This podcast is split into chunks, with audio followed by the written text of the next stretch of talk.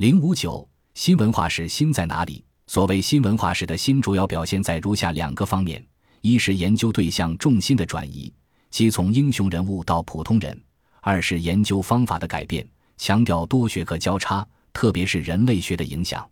彼得·伯克在他的《什么是文化史》中概括了文化史研究的四个阶段：第一是经典阶段，关注的是亚文化或经典，如19世纪雅库布·布克哈特的。意大利文艺复兴时期的文化，赫伊金哈于一九一九年出版的《中世纪之秋》等。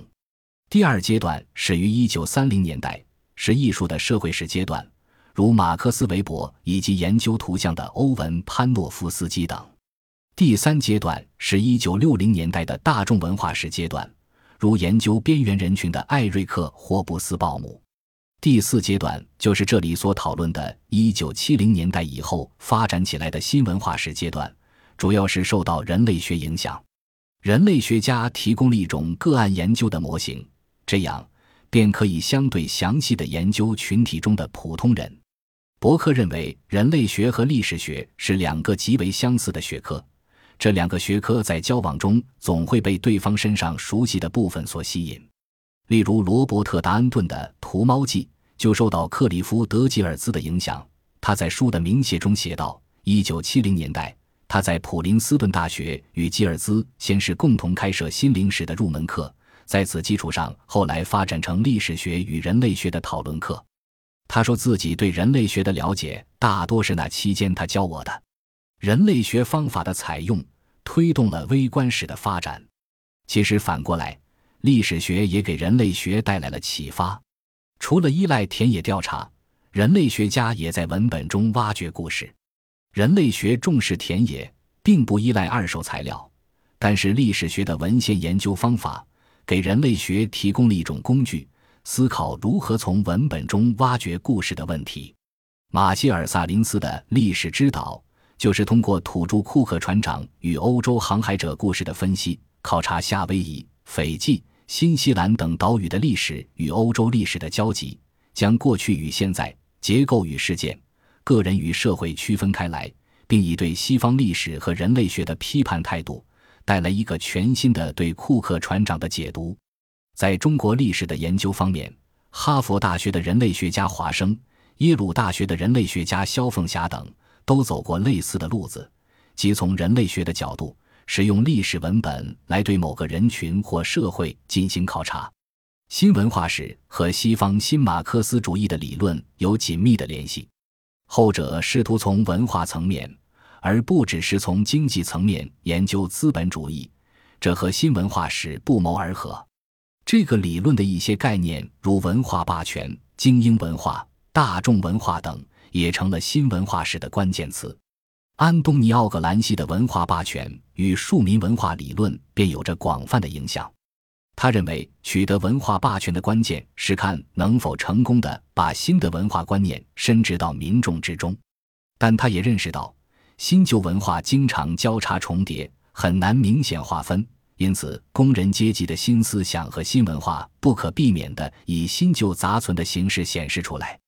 这种理论趋向在英国新社会史学派的重要代表人物 E.P. 汤普森的研究中体现出来。他认为，英国工人阶级的形成主要并非源于产业工人，而是具有庶民文化传统的手工工匠。这就造成了早期工人运动的中坚力量是手工工匠，而非产业工人。而南亚下层的庶民研究学派也深深打上了葛兰西的烙印。从1980年代初。一批在西方的印度裔学者就南亚，特别是印度庶民社会进行了长期的研究，他们的成果集中在系列丛书《庶民研究》中，其代表人物是印裔的澳大利亚人拉纳吉特·古哈。当然，庶民研究内部也有不同声音，如加亚瑞斯皮瓦克便批评古哈将庶民视为一个同一体，而忽略了底层之中的不同性。斯皮瓦克有一句名言。即底层人能说话吗？这里实际指的是底层人能否发出自己的声音。但古哈表示，庶民一定要而且能够发出自己的声音，尽管这种声音可能是微弱的，即他所说的历史的微声。与年鉴学派不同，新文化史的研究非常重视政治运动，不过是对政治运动进行文化的阐释。例如，新文化史研究的重要人物之一，研究法国大革命的林亨特，从帽徽和旗帜等等这些文化的标志来分析政治和文化的关系。他还用家庭秩序来对法国革命的政治文化进行解读，从绘画中看到隐喻着的家庭权力结构的动摇，从革命文学中读到男人对女性参政的恐惧。意大利历史学家卡洛金茨堡的《奶酪与蛆虫》。应该说是微观史最早和最有影响的著作之一。作者利用宗教裁判所档案，建构一个16世纪意大利北部偏僻山村小磨坊主的心灵史，并由此去解读当时社会、宗教和文化。法国的微观历史也是得益于宗教裁判所档案。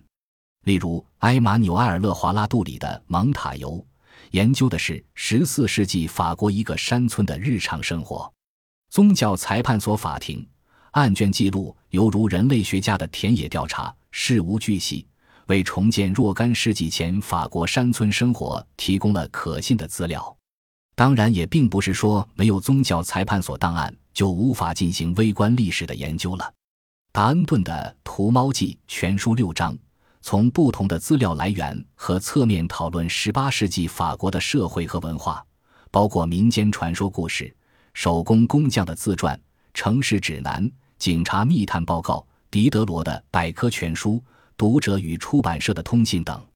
每一章讨论一个社会阶层，依次从低到高，描述农民、工人、市民、作家、知识分子和资产阶级。本书是新文化史和微观历史研究在资料利用和解读的经典之作。除了我过去已经介绍过的第二章。即作为本书书名的关于图猫故事的解读，其他章节也是令人耳目一新。例如，第一章《农夫说故事：鹅妈妈的意义》，把法国民间的童话故事用作精神分析的材料。达恩顿认为，那些流传甚广的法国童话，实际上是法国乡村残酷生存条件的反映。童话故事成了了解农民心灵世界的文本，注重细节分析。童话故事每一个细节都展现了法国农民的精神世界。达恩顿发现，法国农民不仅在讲述这些童话故事，更以其生活传达了童话故事的内涵。达恩顿把17世纪法国、英国、德国和意大利所流行的童话文本进行民俗学意义上的比对分析。